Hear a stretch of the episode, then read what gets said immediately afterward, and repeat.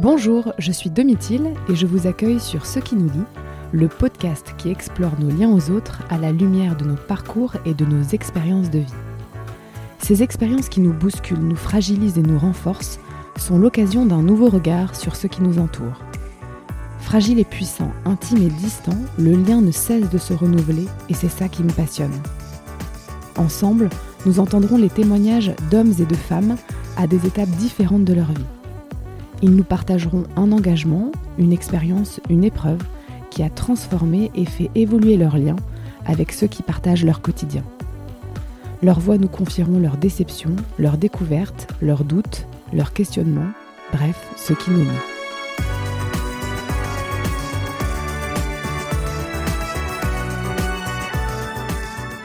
Après un master au sein d'une école de commerce, Vianney se lance dans un voyage exploratoire depuis la France jusqu'aux confins de l'Asie centrale. La colonne vertébrale de ce projet est la suivante. Il se déplacera en autostop et dormira chez l'habitant. J'ai tout de suite compris que le lien était la pierre angulaire de cette aventure. Dépendre des autres pour se déplacer et pour se loger, c'est voyager au cœur de l'humanité. C'est vivre la rencontre simple et dénuée de toutes nos habitudes quotidiennes, c'est découvrir une nouvelle modalité de la relation, pas forcément facile, avec des personnes inconnues qui ne nous ressemblent pas du tout. Visiblement, ça remet les idées en place. Leçon d'humilité et de décentrage, ça, c'est fait. Et oui, car se prendre refus sur refus, attendre des heures qu'une voiture accepte de bien vouloir nous prendre, et être tout simplement en position permanente de demande, nous ramène de façon implacable à notre ego, le chef de bande. Plus qu'un voyage en solitaire, il s'agit d'un projet plus grand que lui. Et comme beaucoup de projets, Vianney nous parle de ce qu'il a transformé, de ce que cela a généré en lui et avec les autres. Comme entre autres, l'écriture de son livre qui raconte, à travers ce voyage, sa quête. Livre qui sera dans vos librairies le 17 janvier 2024. Et oui, rien que ça. Alors c'est le moment d'écouter son témoignage et d'entendre ce qu'il y a à entendre pour vous. Personnellement, j'ai compris que chaque projet porte sa question, sa quête et est une façon de s'exprimer. Chaque projet déclenche une transformation, des ajustements et même parfois des révélations. Euh, donc moi je m'appelle Vianney, euh, je viens d'avoir 26 ans. Et dans la vie en ce moment je suis euh, aventurier écrivain, c'est-à-dire que j'écris sur une aventure que j'ai vécue récemment. Pourquoi est-ce que euh, tu témoignes aujourd'hui sur euh, ce qui nous lie et est-ce que tu peux me dire ce que ça représente pour toi? Alors moi j'ai été très touché par euh, ton podcast. ce qui nous lie pour moi ça a beaucoup d'importance pour moi parce que c'est quelque chose que j'ai vécu à travers cette aventure qui est évidemment une aventure personnelle mais j'ai trouvé aussi une aventure humaine à travers euh, toutes les rencontres et toute l'humanité euh, que j'ai pu euh, côtoyer en fait. Et c'est une dimension hyper importante pour moi, ce qui nous lie, c'est en fait tellement important. On va revenir un petit peu en arrière, si tu es d'accord. j'ai envie de te demander d'où tu viens et de quel univers familial tu es issu. Qu'est-ce que tu dirais? Alors moi j'ai grandi dans une famille internationale, donc on a été expatriés pendant plusieurs années. Et ensuite mes parents se sont installés à Nantes. Et j'ai trois frères et sœurs. Et voilà, donc euh, une, enfance plutôt belle et tranquille, on va dire. Ce goût pour l'aventure et donc pour toutes ces incertitudes, si je peux les appeler comme ça, aussi loin que tu t'en souviennes, est-ce que tu l'as toujours eu? Tu dirais quoi? Euh, Je pense que j'ai toujours eu cette envie de d'aller plus loin et de me challenger. Mais c'est vraiment quelque chose que j'ai développé au fur et à mesure des expériences. Et je pense que l'expérience marquante pour moi, ça a été euh, quand j'avais 14-15 ans. Euh, ma sœur m'a proposé un jour euh, d'aller euh, de faire la Loire en, radeau. Et du coup, ça, c'était une première expérience folle où en fait, voilà, ça a duré trois jours, mais c'était trois jours trop chouettes d'aventure. Et pour moi, ça a un peu démystifié tout ce côté, voilà, il faut vraiment préparer avant de partir, il faut s'y connaître, etc. Donc là, je me suis rendu compte que non, en fait, il fallait juste partir. À la fin de tes études, euh, donc tu pars euh, six mois en Amérique centrale et c'est ta première expérience de voyage en solitaire. Qu'est-ce que tu recherches à ce moment-là quand tu pars? Au départ, je suis parti au Costa Rica pour surfer avec des copains, donc c'était plus un prétexte euh, pour partir. Et ensuite, voilà, j'ai continué pendant les mois qu'on suivi, du Costa Rica jusqu'au Mexique, à pied en stop. Et ça a été un peu ma première expérience de plusieurs mois tout seul. qui a été hyper difficile au départ. Mais en fait, chaque jour, j'appréciais de plus en plus cette forme de voyage et, la que ça me forçait un peu à, vivre au quotidien. Et ouais, je pense que cette expérience m'a forgé pour la suivante. Parce que tu rentres du coup de ces six mois de voyage et euh, c'est le début de, ton alternance. Et cette alternance va durer un an. Et pendant cette année euh, d'alternance, tu comprends progressivement que toi, ton désir, c'est d'organiser ta vie euh, professionnelle, entre autres, autour voilà, du domaine du sport, du voyage. Tu ignores en fait quelle forme ça va prendre, mais tu as l'intuition que c'est ça ton cap. Puis l'envie de repartir en voyage euh, se fait ressentir et c'est là que ton projet naît. Qu'est-ce qui te vient comme idée? Alors, euh, du coup, effectivement, je suis entré à la voile euh, du Mexique. Quatre jours après, j'ai enchaîné avec une alternance, donc vraiment, j'ai eu aucune transition. Et pendant toute cette alternance est née effectivement cette envie de, de faire voilà, un voyage un peu ambitieux en allant à la rencontre des gens. Et j'avais un peu cette forme de, fascination complètement irrationnelle et pas du tout euh, explicable euh, d'aller vers, euh, vers l'Est, donc un peu voilà, sur la route de la soie. Ça, c'est vraiment quelque chose qui m'interpellait beaucoup et j'avais cette forme d'intuition que c'est vers là-bas qu'il fallait que j'aille. Je me disais juste que voilà, à la fin de mon alternance, hop, je prendrais quelques mois pour faire ça. Quelle est la colonne vertébrale de ce projet de, de voyage? Tu sais que c'est là que tu vas aller, tu sais pas comment ça va s'organiser, comment tu... Je pense que, la, la colonne vertébrale, euh, c'est vraiment le, la dimension aventure. Enfin, moi, c'est ça qui me plaît énormément. Et du coup, pour moi, c'était inconcevable euh, d'y aller en avion, par exemple. Parce que euh, voilà, j'ai trop besoin de que le, enfin, voilà, le voyage en lui-même soit l'aventure, que la finalité ne soit pas la destination.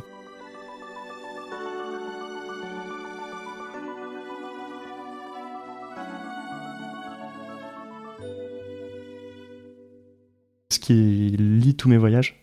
C'est euh, cette dimension de, euh, de vraiment vivre le voyage pleinement euh, dans un cheminement intérieur, en allant à la rencontre de l'autre, mais voilà, en rencontrant l'autre, on, se rencontre aussi soi-même. Et qu'est-ce que tu décides alors justement? Quelle forme tu donnes à ton voyage?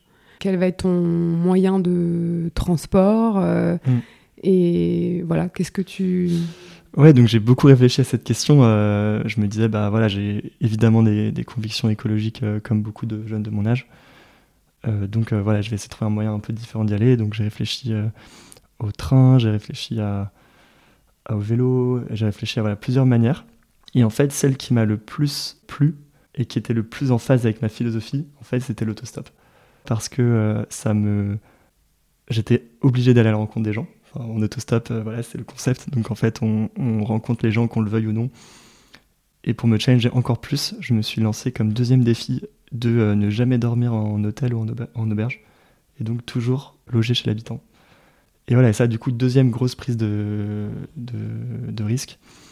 Et en même temps, euh, voilà, en mettant, ça met une dimension complètement différente au voyage. Et c'est ça qui m'a énormément porté pendant tout le voyage. Comment ton itinéraire euh, pendant ces mois de voyage va se construire? Qu'est-ce que tu décides? Alors l'itinéraire en lui-même est resté très flou euh, jusqu'au départ en fait. Euh, je savais juste que je voulais atteindre voilà le Kazakhstan, l'Ouzbékistan, le Tadjikistan et le Kyrgyzstan, donc un peu toute cette région du monde d'Asie centrale. Et voilà donc l'itinéraire en fait il était assez flexible, c'est-à-dire que je demandais par exemple aux gens qui prenaient en stop, bah voilà est-ce que quel est-ce que vous me conseillez? Est-ce qu'il y a des coins par lesquels il faut que je passe absolument? Donc ton envie, elle est là. Ça y est, elle se dessine euh, petit à petit, même s'il y a une forme de flou euh, que tu gardes de manière volontaire. Euh, voilà, tu as les, grandes, les grands contours de, de ton aventure voilà, se tissent, se construisent. À quel moment tu commences à en parler à ton entourage? J'en parle en fait assez tôt, étonnamment.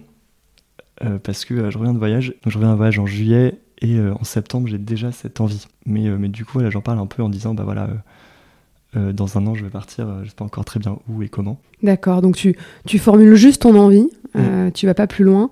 tu la formules à qui en premier, tu te souviens? Je pense que je la formule à ma famille, à mes parents et mes frères et sœurs.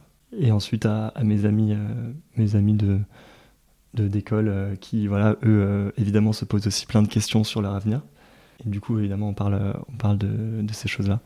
Et alors, quel souvenir t'en gardes justement de cette première fois où tu formules euh, ton projet à d'autres? C'est plus que toi et ton aventure, c'est euh, aussi voilà, une façon de, Enfin, s'il se passe quelque chose de différent quand on parle de nos projets qui nous tiennent à cœur aux autres, euh, quel souvenir tu gardes de ce moment-là?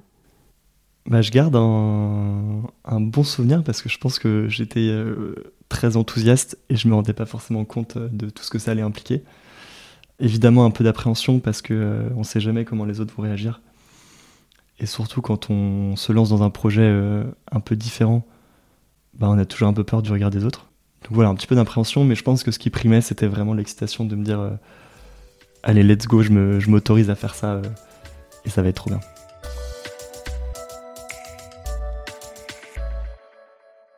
Alors évidemment, ton entourage, il n'a pas forcément la même perception du voyage que toi, ni même le même amour pour, tu vois, l'aventure. Euh, donc les réactions diffèrent, euh, les projections affluent, les avis s'expriment. Qu'est-ce que tu ressens, toi, euh, à ce moment-là, voilà, quand tu, peux te confronter aussi au regard des autres, quoi, sur ton envie? Ouais, carrément. surtout que voilà, je suis à ce moment-là, je suis en master en école de commerce, donc il y a quand même toutes ces injonctions de il faut très vite trouver son CDI, très vite gagner sa vie. Et du coup, c'est vrai que quand je formulais ce désir, j'avais évidemment des amis qui m'encourageaient et qui me disaient vas-y fonce c'est trop bien t'as trop raison et il y avait euh, voilà d'autres personnes qui étaient un peu plus réservées euh, en se disant mais qu'est-ce que tu vas faire là-bas? Enfin il y a rien à faire euh. et qui aussi bah voilà projetaient des leurs propres peurs je pense sur sur moi en disant mais mais ça veut dire enfin voilà comment est-ce que tu vas justifier ça sur ton CV est-ce que tu vas retrouver un job derrière etc donc il y a un peu toutes ces incertitudes et ces peurs qui sont quand même là mais, euh, mais je dirais que moi, j'étais assez convaincu de, de, mon, de mon choix. Et du coup, euh, je les ai un peu ignorés, on va dire. ouais, c'est ce que je vais te demander. Quel effet ça a sur toi et, justement dans ta relation avec les autres? Tu vois, ce moment un peu délicat où euh, toi, tu as quelque chose qui te tient très à cœur, tu es convaincu de quelque chose, tu vois, de ton projet, et puis tu peux te confronter effectivement à une forme de réserve de la part de certains. Ou... Oui. Qu'est-ce que ça change dans tes relations avec, avec les autres? Alors ça dépend des cas de figure. Je dirais que dans certains cas, ça renforce euh, euh, les liens. Parce que euh, voilà, c'est, je pense qu'au fond, nous, on a tous envie d'être entourés de gens qui osent vivre leur projet et aller au bout de, de, leurs aspirations. Et donc je pense que mes amis très proches, bah, ça nous a beaucoup rapprochés, on en a beaucoup parlé. Et dans d'autres cas où voilà, je pense que les gens qui n'étaient pas du tout dans, ce, dans cet état d'esprit, eux, je pense que ça nous a un peu éloignés. Mais, euh, mais au final, euh, tant mieux parce que du coup, euh, c'est voilà, des gens qui ont choisi un parcours de vie un peu différent et du coup, c'est plus difficile de, de créer du lien quand les choix, sont, les choix de vie sont très différents. Les réactions des autres lorsqu'elles concernent une envie, un projet qui nous tient à cœur, qu'on a dans la peau, ça, bah, ça, ne, ça peut nous bousculer, ça peut nous ébranler, évidemment. Mais finalement, est-ce que c'est pas aussi une étape, tu vois, nécessaire qui permet aussi de revenir à l'essence tu vois, de, de, notre choix et à ce fameux pourquoi, mm. qui est finalement un peu à l'origine de tout et qui devient aussi euh, bah, notre boussole quoi, intérieure pour la suite?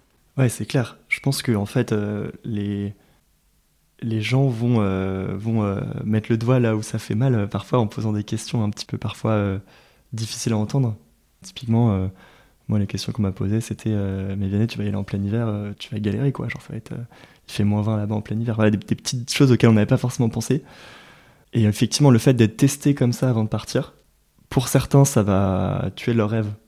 En disant, bah non, en fait, j'y vais plus, euh, c'est... j'avais pas du tout compris tout ce que ça allait impliquer, donc euh, j'abandonne.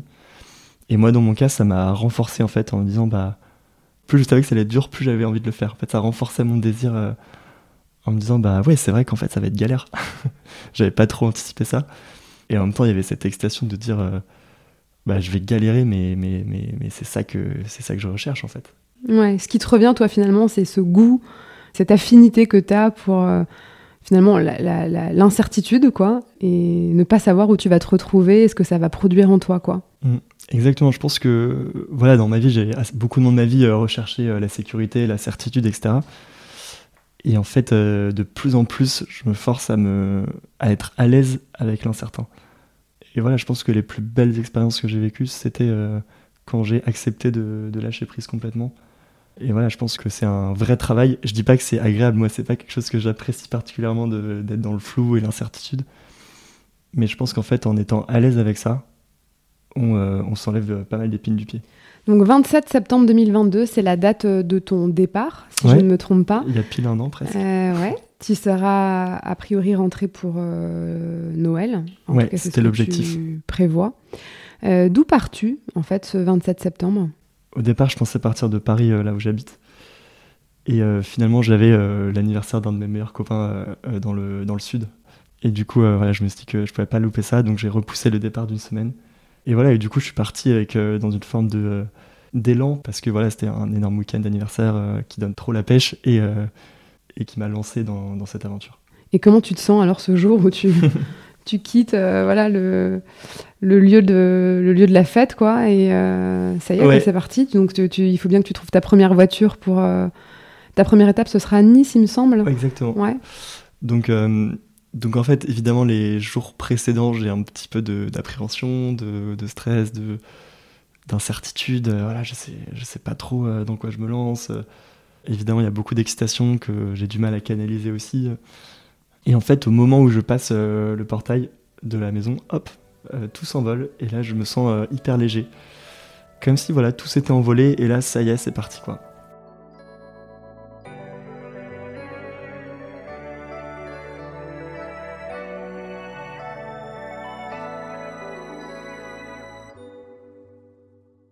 Et en fait, euh, hyper rapidement, j'ai une première voiture qui s'arrête.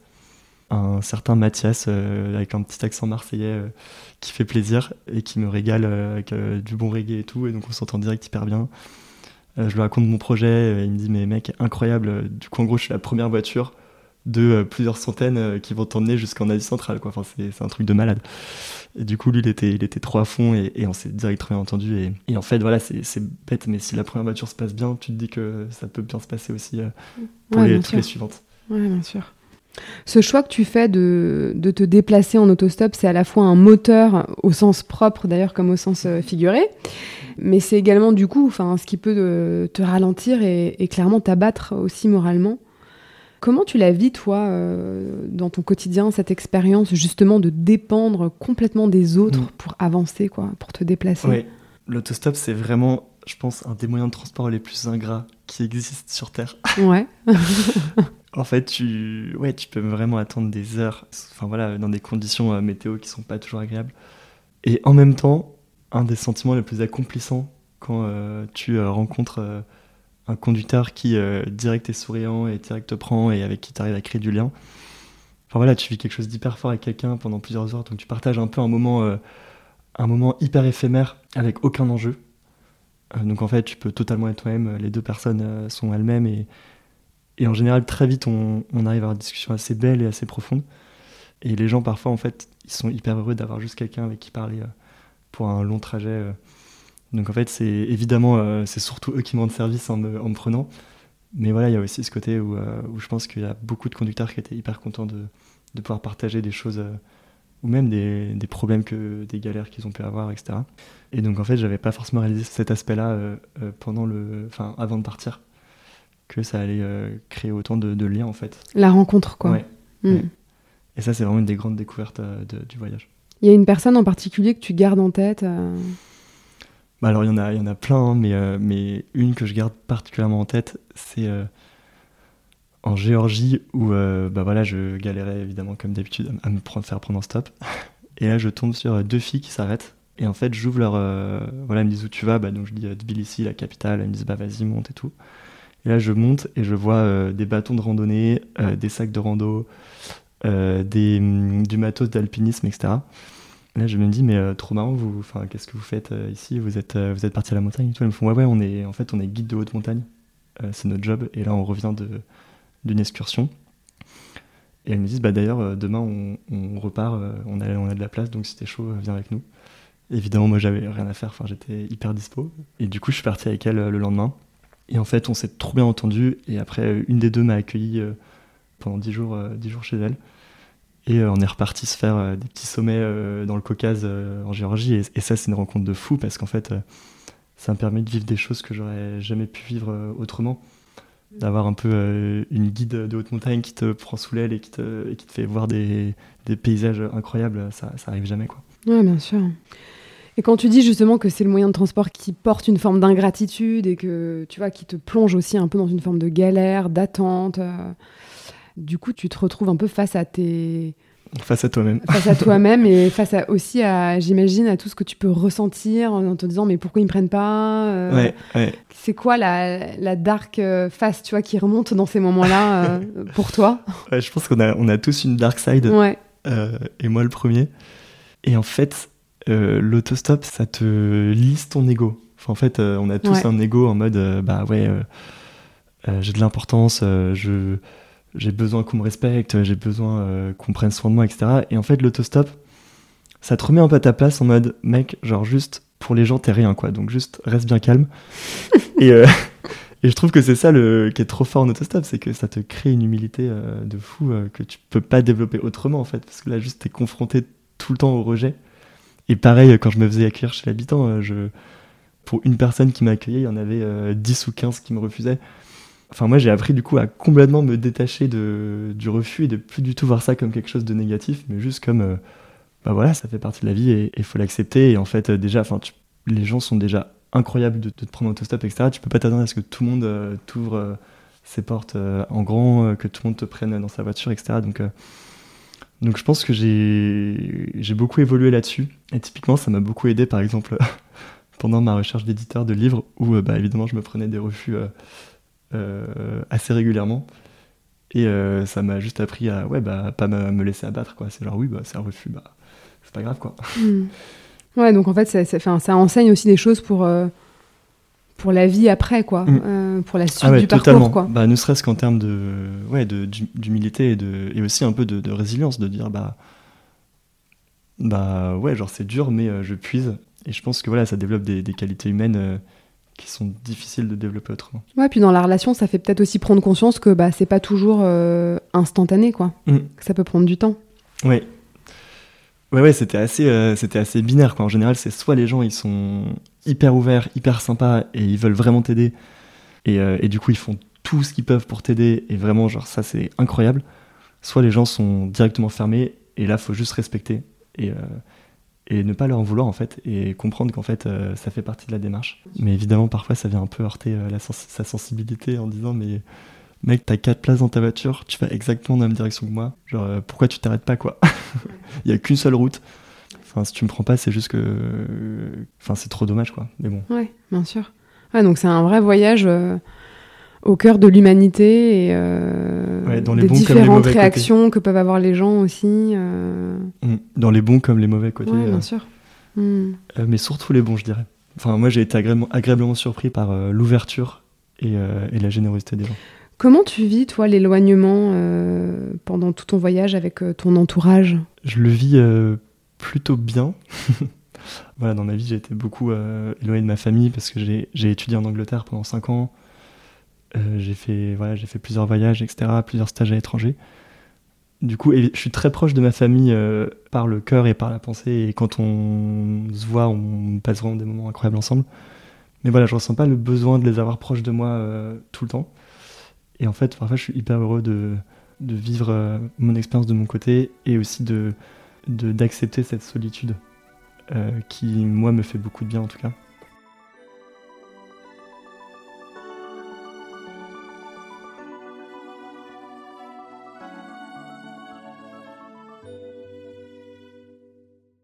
D'accord. Est-ce que tu décides en partant de, de garder le lien par téléphone, euh, je sais pas, les réseaux sociaux, WhatsApp, euh, je sais pas. Est-ce que tu as une idée en tête de la façon dont tu vas garder le lien? Est-ce que tu dis je coupe tout pendant 4 mois et demi? C'est quoi ton état d'esprit vis-à-vis de ça? Je suis convaincu que pour que le voyage soit intérieur, il faut être capable de, prendre des distances par rapport à toutes ces injonctions et tout ce qu'on peut euh, recevoir dans le visage quand on a une vie normale, que ce soit WhatsApp, LinkedIn, Instagram, Facebook, mmh. des réflexions des gens, etc. Et voilà, la seule chose que j'avais, c'est effectivement, j'avais euh, j'avais créé une liste de diffusion WhatsApp où euh, voilà, j'avais ajouté euh, tous les gens dont je suis proche, donc avec un pas de monde, avec 200-300 personnes. Et tous les 10-15 jours, j'envoyais une petite update. Bah, coucou les gars, là je suis en Macédoine, ça se passe trop bien. j'ai été pris par telle et telle personne. mes épreuves du moment, c'est ça, ça, ça et ça. Et j'envoyais quelques photos pour que les gens puissent un peu visualiser. Mais j'attendais pas de retour de leur part. Enfin, c'était vraiment juste en me disant, bah, déjà pour me sentir un peu moins seul. Et aussi, c'est à ce moment-là que je me suis mis à écrire, du coup, pas mal. En fait, je me suis rendu compte que j'aimais bien écrire et que j'avais des retours hyper positifs sur ce que j'écrivais. Donc, je regardais les premiers messages, c'est évidemment des choses hyper simples où je, décrivais un peu le, ce que j'avais fait, par où j'étais passé, etc. Et au fur et à mesure, je prenais de plus en plus de plaisir à écrire euh, vraiment euh, euh, bien ce que je vivais. Et en allant un peu plus en profondeur avec les ressentis, les rencontres, etc. Et en fait, là, j'ai eu énormément de retours hyper positifs qui me disaient Mais Vianney, c'est trop beau ce que tu écris, continue quoi. Mm. Et donc, c'est là où à mon retour, j'ai un peu eu ce petit déclic en me disant Bah là, j'ai plein de notes, est-ce que j'en ferais pas quelque chose de chouette? Ouais, ça a commencé de manière très simple, juste pour donner des nouvelles et euh, raconter, quoi, partager. Mm. Et puis ça a ouvert sur un projet bien plus grand. Euh. Exactement, mais que j'avais pas du tout anticipé avant de partir. Enfin, à, aucun moment je suis parti avec l'ambition d'écrire quoi que ce soit. Et je pense que c'est justement ça la force euh, de ce livre-là, c'est qu'il est hyper authentique et hyper spontané. Et c'est voilà, j'ai repris toutes mes notes de voyage. Et il n'y a pas du tout d'anticipation du projet en amont, euh, de script qui a été fait, etc. Donc c'est hmm. c'est vraiment tel que je l'ai vécu, tel que je l'ai ressenti. Brut. Brut, ouais. Hmm. Bon, retravailler évidemment pour bah que ce soit euh, digeste. Mais euh, Et tant mieux. Ouais. Donc tu te coupes un peu des réseaux sociaux volontairement parce que c'est pas ton truc et que c'est pas ce qui te nourrit particulièrement. Est-ce que tu as certains de tes proches de temps en temps au téléphone ou des amis ou et si oui, est-ce que tu as l'impression que quand on est comme ça, loin, euh, un peu au bout du monde, euh, dans des conditions euh, un peu extrêmes, atypiques, on se parle de choses différentes ou, ou ça reste très simple et très ordinaire Tu dirais quoi? Est-ce que ça change, tu vois, la, la, façon dont on se parle? Ouais, le, le lien. Bah écoute, de mon expérience, évidemment, j'appelais des, des, amis et des, et des proches régulièrement. Enfin voilà, parfois j'avais des trajets d'autostop euh, où j'étais dans un camion euh, pendant, pendant 10 heures d'affilée. Et donc, bah, évidemment, tu, tu parles avec le conducteur, mais il y a un moment où, voilà, au bout de, au bout de deux heures, euh, tu as un peu fait le tour. Et, et du coup, là, j'avais un peu de temps et, et j'en profitais pour appeler des gens, soit pour écrire, soit pour appeler des gens, ou écouter des podcasts. Mhm. Très bien, parfait ça. et du coup, quand j'appelais des gens, bah, effectivement, il y avait ce côté où euh, bah, t'entres beaucoup plus rapidement dans le dur et dans le profond de ce que tu vis. Parce qu'en fait, euh, la première question qu'on te pose, c'est euh, bah, comment ça va, ton moral Comment est-ce que tu vis ton expérience Et du coup, en fait, très vite, tu, te, confies, tu te livres, et, donc ça, évidemment, ça renforce le lien. Et l'autre va, va ressentir des choses et va, et va faire des parallèles avec ce que lui vit. Et du coup, je trouve que la discussion et la qualité de la discussion est encore plus belle et, plus forte. Mais voilà, moi j'avais tellement de réflexions, enfin voilà, j'avais rien d'autre à faire que de réfléchir quoi. j'avais tellement de réflexions sur la vie, sur l'humanité, sur, sur moi-même euh, qu'en fait, ça me faisait tellement de bien parfois d'en parler. Tu as le souvenir d'une, euh, je sais pas, d'un échange avec l'un de tes proches euh, en particulier, tu vois, un moment où tu en avais peut-être plus besoin qu'un autre, ou... ou alors pas forcément besoin, mais tu t'es fait surprendre aussi par le contenu de votre échange. Ouais, alors j'en ai plusieurs, mais peut-être le plus marquant, c'est un moment vraiment charnière du voyage où, où j'arrive à la frontière turque et là, je réalise que mon passeport a mal été tamponné quand je suis passé côté grec. Et que du coup, euh, en fait, je suis illégal dans le pays. Et donc là, j'ai, je là c'est le début de la galère euh, où voilà, non seulement ils veulent, pas me, veulent pas me laisser passer, mais en plus, ils me demandent de retourner euh, au poste frontière d'où je suis venu à, à plus de 2000 km, donc c'est-à-dire deux semaines et demie d'autostop. donc l'équivalent de Paris-Varsovie, quoi. Donc vraiment une distance énorme où là, je me disais, bah, en fait, si vraiment je dois faire ça, en gros c'est la fin du voyage quoi. Parce que si je retourne là-bas bah, après euh, j'arriverai en plein hiver euh, enfin même euh, au milieu de l'hiver en île centrale et je pourrai plus faire d'autostop et, et ce sera trop galère. Donc là c'était un peu un moment hyper douloureux du voyage où, j'ai vraiment été confronté à la justement une fois de plus au lâcher prise en mode bah là c'est la fin du voyage quoi. Donc là j'étais hyper démoli quoi et, démuni et, et, je savais pas quoi faire. Et donc là j'ai appelé mon père en lui expliquant la situation. Et en fait il a il a réagi de manière qui m'a étonné il m'a juste dit bah Vianney, en vrai, genre là, là tout de suite, tu peux rien faire.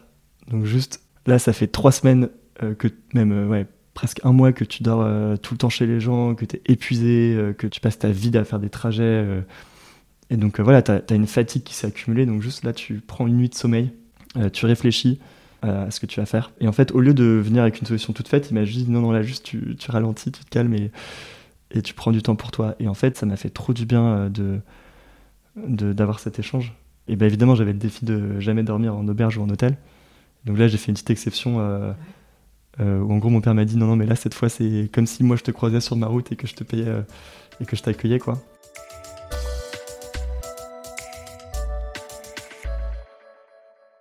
Puis c'est ça aussi la vie, quoi. C'est des exceptions. Entre autres. Ouais, bah après, c'est dur, c'est hyper dur mentalement de se dire bon, bah là, je vais, je vais euh, entre guillemets trahir mon engagement. Enfin, ou en tout cas, le, ne pas le respecter, ça a été hyper dur pour moi de l'accepter. Mais voilà, une fois que je accepté, je me suis dit ok, genre là, c'est juste une nuit, tu reprends des forces et demain, euh, et demain, tu réfléchis à une solution. Et en fait, euh, là-bas, en allant à l'hôtel, je tombe sur un, gars qui me avec qui je raconte. Enfin voilà, on, s'entend direct hyper bien. Un, Portugais qui parlait anglais et français et qui me dit bah viens, on va, on dîner ensemble ce soir. Et du coup, on, on, prend un petit dîner ensemble dans cette petite ville de Turquie euh, où il n'y a rien. Et je lui raconte, mais voilà, on se raconte un peu nos vies. Évidemment, moi, je lui raconte mon problème. Et il me dit euh, non, non, mais je, je pense qu'il faut surtout pas que tu retournes là-bas. Ce qu'il faut que tu fasses, c'est euh, que tu tentes de passer par un autre passe frontière. Et du coup, c'est ce que j'ai fait le lendemain. Donc je passais par un autre passe frontière à deux jours d'autostop à travers la montagne. Et, finalement, j'ai réussi à passer comme ça. Mais voilà, donc en fait, c'est parfois aussi dans les moments un peu de, crise et de bah voilà, accepter de, de se remettre à l'autre et de pas voilà, de pas forcément maîtriser et aussi de ralentir et, et, de prendre juste un peu de temps pour soi. et ça, je l'applique aussi dans ma vie de tous les jours quand je sens que voilà, il y a trop de choses qui se passent dans ma vie. Bah non, non, allez, temps mort, euh, là je reprends des forces et, euh, et j'enchaîne euh, et j'enchaîne ensuite. Et puis ce qui est beau là dans ce que tu racontes, c'est que c'est passé par ton père. Hmm. Ouais, je pense qu'il y avait une forme de lucidité que moi j'avais plus. donc c'est ça qui est chouette. L'autre grande découverte de ton voyage, c'est aussi l'accueil chez l'habitant, parce que comme tu nous l'as expliqué, du coup, tu décides de, de ne jamais dormir en auberge, à l'hôtel, voilà, ou autre. Donc euh, l'enjeu, l'autre enjeu, c'est euh, d'être accueilli le soir. Donc c'est évidemment une, immense aventure euh, relationnelle parce que mm. tu fais l'expérience une fois de plus de, bah, de la vulnérabilité aussi et de mm. l'humilité parce que aller toquer à la porte des gens, c'est quand même pas rien. Qu'est-ce que ça t'apporte, toi, relationnellement, cette expérience pendant le voyage? Je t'ai posé la même question pour l'autostop, mais tu dirais quoi? L'autostop, j'avais déjà un peu d'expérience, donc Évidemment, je sortais de ma zone de confort, mais je savais à peu près à quoi m'attendre. Autant loger chez l'habitant, pour moi, c'était complètement nouveau. Et les premiers jours, j'étais mais, paralysé à l'idée d'aller toquer chez quelqu'un. quoi. C'était. Qu'est-ce que tu te dis alors, justement pendant ces premiers jours? C'est quoi les pensées bah, euh j'ai, En fait, j'ai tellement peur de déranger, quoi. Je vais faire chier les gens, je vais les, je vais les. Ça se trouve, ils sont en train de vivre un, moment trop cool et moi j'arrive, euh, je les dérange. Et voilà, et aussi évidemment, bah, il y a un peu d'ego, donc tu as un peu la peur d'être rejeté, euh, qui au début est pas évidente. Au fur et à mesure, on s'y fait. Et voilà, après, en fait, j'ai aussi appris à, à voir ce qui marchait. Et en fait, ce qui marchait le mieux, c'était pas forcément d'être toqué chez les gens, c'était de gagner la confiance de la dernière personne de la journée qui me prend en autostop. Et en fait, à un moment dans la discussion, souvent, il y avait ce moment où euh, bah, tu dors où ce soir? Et je disais, bah, je, je sais pas, je verrai bien, j'ai ma tante s'il faut, euh, ou j'irai toquer chez les gens. Et euh, une fois sur deux, euh, les gens me disaient Bah, mec, viens chez moi, genre j'ai de la place et tout. Donc, ça, c'était quand même une belle expérience mm. de me rendre compte qu'en fait, ce qui marchait mieux, c'était d'abord de créer du lien.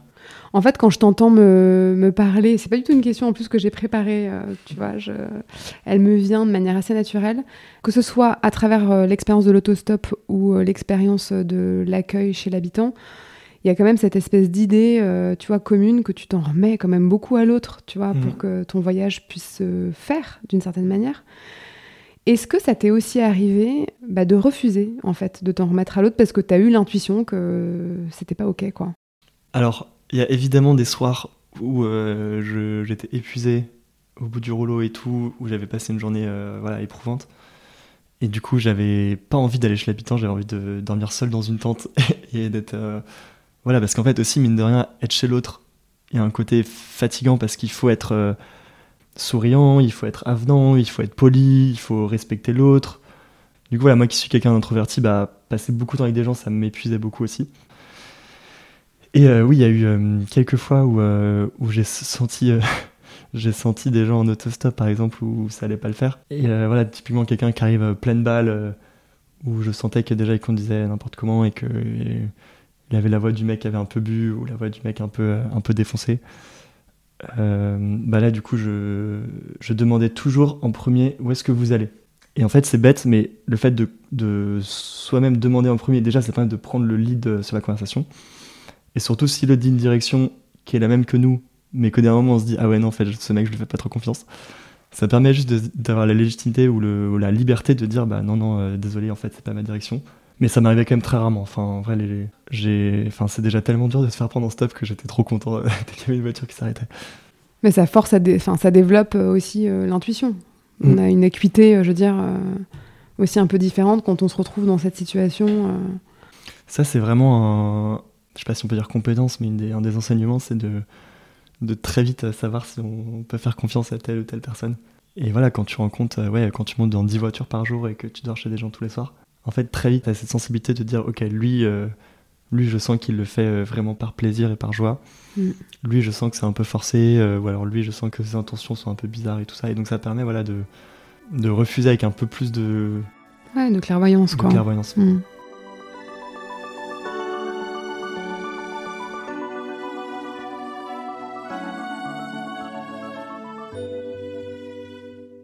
Pendant qu'on a préparé l'entretien, tu m'avais confié que la Géorgie c'était, a été le pays qui t'a le plus marqué. Mm. Euh, qu'est-ce qui t'a accroché? La Géorgie, en fait, c'était un peu particulier parce que, bah, évidemment, c'était juste après la Turquie. Donc c'était un peu le pays euh, de la délivrance, entre guillemets, où je me disais, incroyable, ouais, je peux continuer. Ensuite, très vite, je tombe sur euh, ces deux guides de haute montagne qui me font découvrir en fait leur pays et qui sont hyper enthousiastes à l'idée de me recevoir, etc. Et donc, et donc en fait, je me fais des amis euh, hyper vite. Enfin, je rencontre leurs amis, euh, etc. J'ai un endroit où, où, loger pendant quelques jours, ce qui est rare de, rester plusieurs jours d'affilée chez quelqu'un. Et en fait aussi, c'est le pays où j'ai passé le plus de temps, euh, pas forcément par choix, mais juste parce que j'étais bloqué. au départ, je devais attendre le visa pour l'Azerbaïdjan. Une fois que je l'ai reçu, j'ai appris qu'en fait, je pouvais y aller qu'en avion. Je ne pouvais pas y aller par voie terrestre. Donc là, euh, coup dur, euh, du coup, j'ai repassé une semaine à un peu euh, réfléchir à, par où est-ce que je pouvais passer. Est-ce que du coup je prends l'avion? Est-ce que je passe par la Russie? Est-ce que je passe par l'Arménie, l'Iran, le Turkménistan? Est-ce que je j'avais vraiment besoin de trouver une solution? Du coup, j'ai un peu pris le temps. Et en même temps, j'en ai profité pour visiter ce pays qui est incroyable. Enfin, c'est un pays avec une diversité de, de, paysages qui est juste folle. Au nord, il y a des montagnes trop trop belles. Enfin, c'est le Caucase avec des, des sommets à, 5000 mètres ou plus. Euh, il y a de la plaine, il y a du désert, il y a de la mer, il y a euh, des régions avec des lacs. Enfin voilà, il y a vraiment plein plein de choses euh, trop trop belles dans ce pays et c'est un pays qu'on connaît mal. Les gens sont accueillants partout et voilà, mais là j'ai trouvé particulièrement accueillant en Géorgie. Et voilà, un peuple qui a aussi beaucoup souffert de, de l'oppression russe. Et voilà, ils sont un peu en tampon entre la Russie et la Turquie, qui est pas évident pour eux tout autour, il y a la guerre euh, entre l'Arménie et l'Azerbaïdjan. Euh. Enfin voilà, du coup, c'est un peuple qui a cette joie et cette hospitalité, cette générosité malgré euh, la difficulté. Et c'est ça que j'ai trouvé hyper percutant là-bas.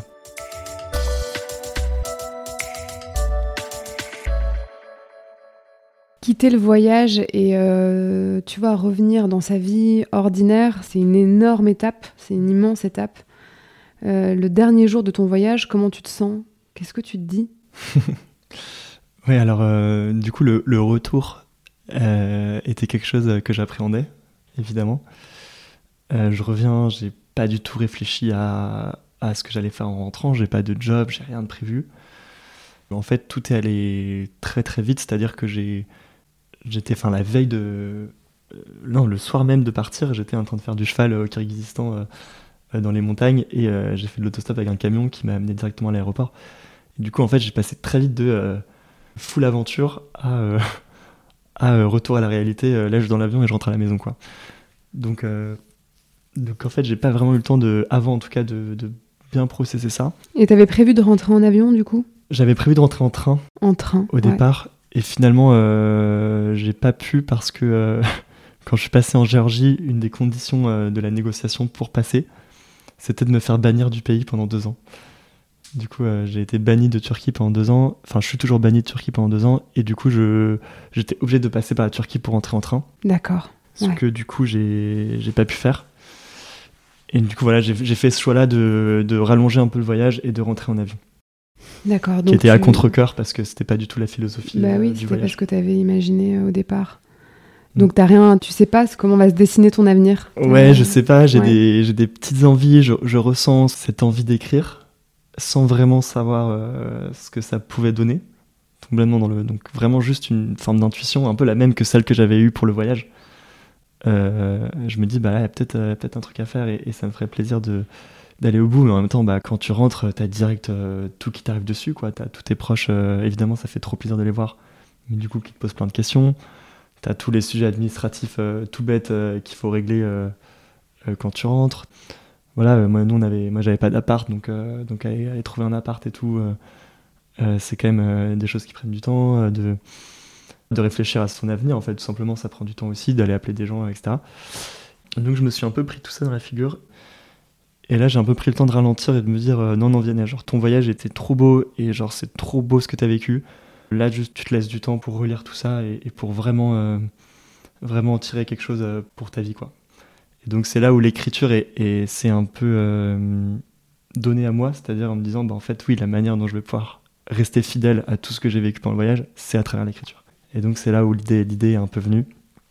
Et donc, l'idée de départ, c'était vraiment d'écrire euh, parce que euh, je ressentais le besoin et je le faisais surtout pour moi.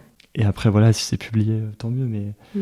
mais c'était vraiment un, un- un désir euh, que j'ai ressenti au retour. Revenir, c'est aussi bah, retrouver sa famille, ses amis, euh, tous Mm. les autres, quoi.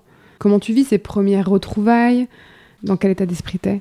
Ouais, alors du coup, les... c'était assez intéressant parce que le, le lendemain de mon retour, j'avais organisé un peu une petite, une petite soirée de retour avec, euh, avec tous, mes, tous mes amis et tous mes potes.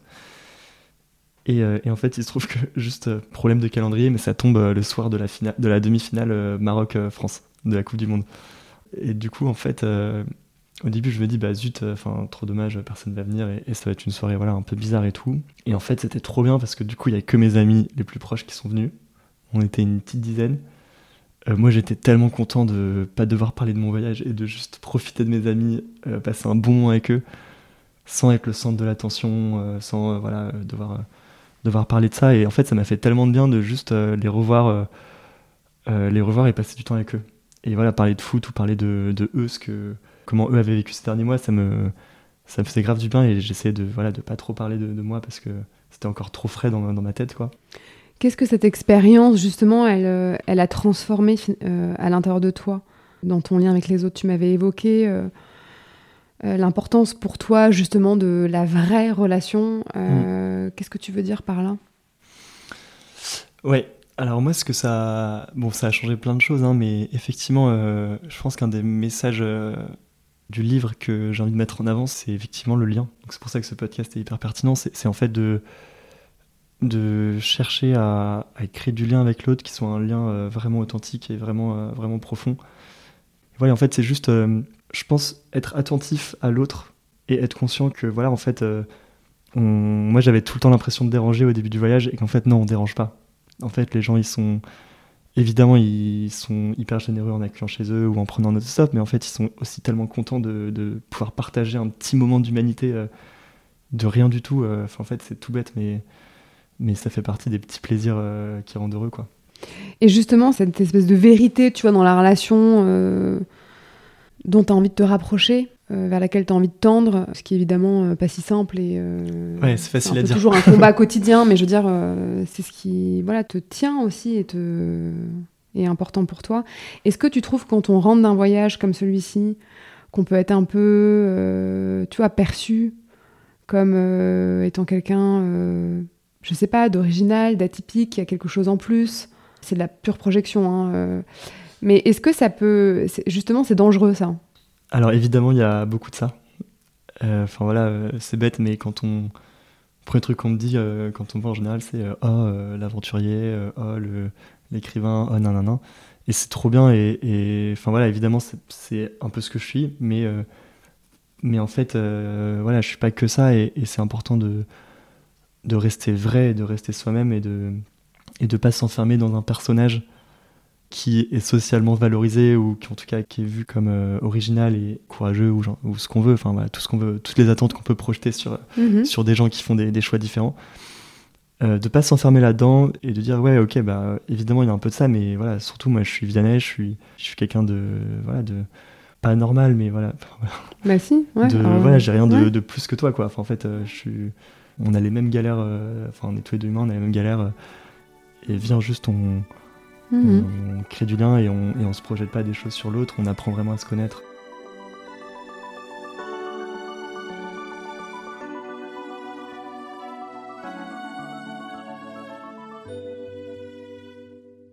Tu dirais que c'est quoi ta vision de la relation aujourd'hui, la relation humaine, hein, bien sûr? Qu'est-ce qui est important pour toi? Donc du coup, il y a cette, euh, tu parles de, de vérité, du fait d'être au plus proche, tu vois, de ce qu'on est vraiment. J'ai l'impression que c'est quelque chose au- autour de, duquel on, on- on ne cesse de tourner tout au long de notre Oui, on vie. a, on a tous cette envie-là, cette ambition-là, je pense. et on, on- passe Ouais. notre temps à tourner autour, quoi. Est-ce qu'on y Ouais. accède vraiment de manière absolue un jour euh, C'est difficile de répondre. C'est clair, et puis de- surtout, euh, voilà, c'est quelque chose qui est hyper facile à dire quand on vit dans une forme d'abandon, dans un voyage comme ça, où en fait, bah, en fait on n'a pas le choix.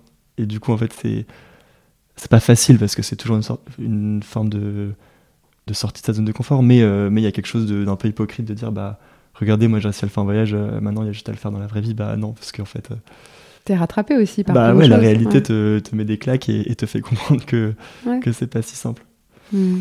Je dirais, euh, bah, ma vision du lien, euh, c'est une question euh, ouais, hyper, hyper philosophique, hyper Ouais. profonde. Voilà, en tout cas, moi, je, je suis convaincu qu'une des, un des sens dans ma vie, c'est de créer des, des liens profonds et tisser des liens vraiment forts avec l'autre. Mm. Quand je dis l'autre, c'est pas juste des gens qui me ressemblent, mais voilà, dans l'humanité un peu dans son ensemble.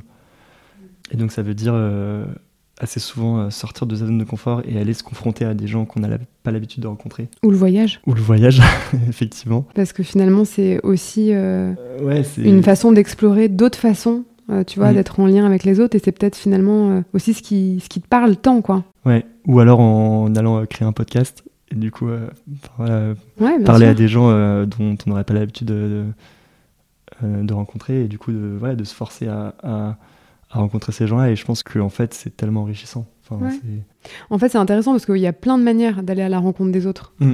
Et on, Oui, on moi- cherche tous notre façon. Ouais, moi euh, ça a été par le voyage mais en fait il y a, y a mille manières différentes. Et alors, est-ce que tu as des projets? Alors, il y, a y ton livre, du coup, qui sort le 17 janvier. Et euh, c'est quoi la, la suite euh, Tu dirais quoi aujourd'hui? Il y a beaucoup de choses qui sommeillent. Euh, évidemment quand on vit une expérience comme ça et qu'on vit des choses aussi fortes, ben, on a envie de... On a une certaine exigence euh, pour le, reste de sa vie on va dire. Euh, moi, en fait, ce qui sommeille, c'est juste euh, de rester fidèle à, tout ce que j'ai pu vivre. Ça veut dire trouver un projet qui m'anime vraiment dans le, comme tu disais au début, dans le, dans le monde du voyage, voyage d'aventure et, et tourisme responsable. Je pense que moi, ma, une de mes missions, c'est d'essayer de, de changer le rapport au voyage. On a ce rapport un peu, parfois un peu dangereux et un peu toxique de, de euh, juste, euh, voilà, un voyage où on veut tout optimiser, on veut euh, on veut juste du soleil, on veut voilà et en fait non le voyage c'est tellement plus que juste prendre un avion pendant deux semaines et, partir l'autre bout du monde et se faire kiffer. Et voilà donc en fait en proposant et en, et en racontant des, mes expériences de voyage, voilà j'aimerais essayer de en tout cas faire réfléchir les gens sur eux leur propre rapport au voyage, avec évidemment toute cette réflexion écologique derrière qui est pour moi impossible à ignorer aujourd'hui.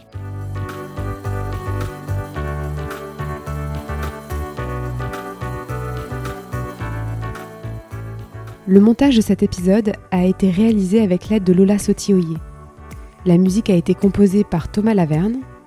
Je suis Domitil Tassin et vous écoutez Ce qui nous lie, le podcast qui raconte l'évolution de nos liens au gré de nos parcours de vie.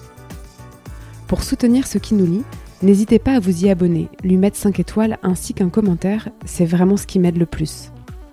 Je vous retrouve toutes les 3 semaines pour un nouvel épisode.